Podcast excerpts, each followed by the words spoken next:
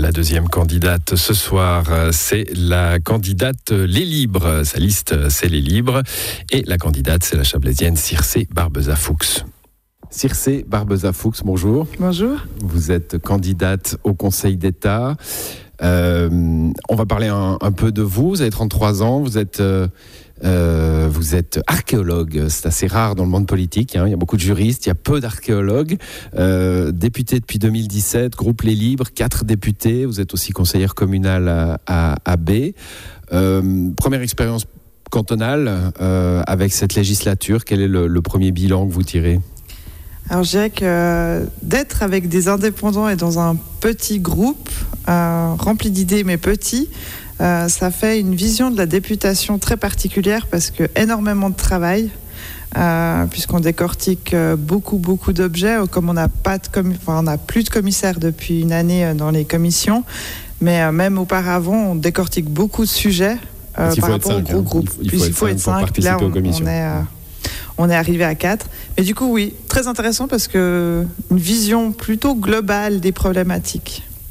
Comment on, arrive à, peser, euh, comme tous les autres députés, vous déposez des choses, des, motions, des, euh, des, postulats, etc. Euh, est-ce qu'on arrive à peser d'une certaine façon quand on est dans un groupe minoritaire comme ça?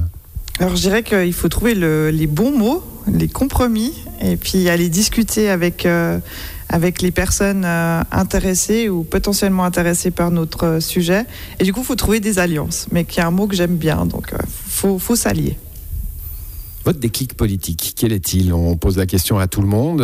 ce, moment où on se dit, bah oui, la chose publique m'intéresse, j'ai un rôle à y jouer. Alors, que moi, je suis tombée je suis un peu euh, comme ça, mais au féminin, je suis tombée dedans en étant toute petite parce que je suis dans, issue d'une famille de politiciens. J'ai eu des conseillers radicaux, j'ai eu un député radical, euh, j'ai eu ma maman qui était à la constituante en tant que libérale.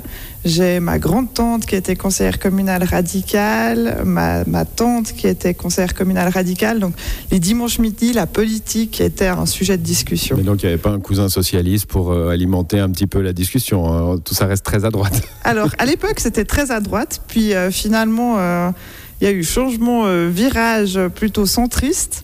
Euh, on va quand même dire qu'il y a eu Guillaume euh, Albert Ouriet, qui est mon cousin, qui lui était plutôt côté anarchiste aussi. Donc non, on a eu une vision, on va dire, plutôt libérale, de par les professions aussi des personnes de ma famille.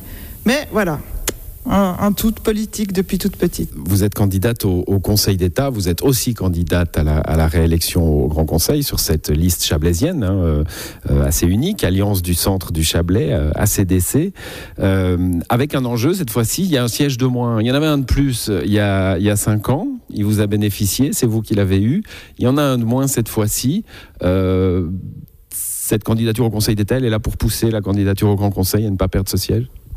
Alors, je pense qu'on ne peut pas le dire comme ça. À mon avis, nous, chez les libres, on voulait mettre quelqu'un pour être visible parce que, soyons clairs, si on ne met pas quelqu'un au Conseil d'État, c'est très très difficile euh, d'être visible médiatiquement parlant.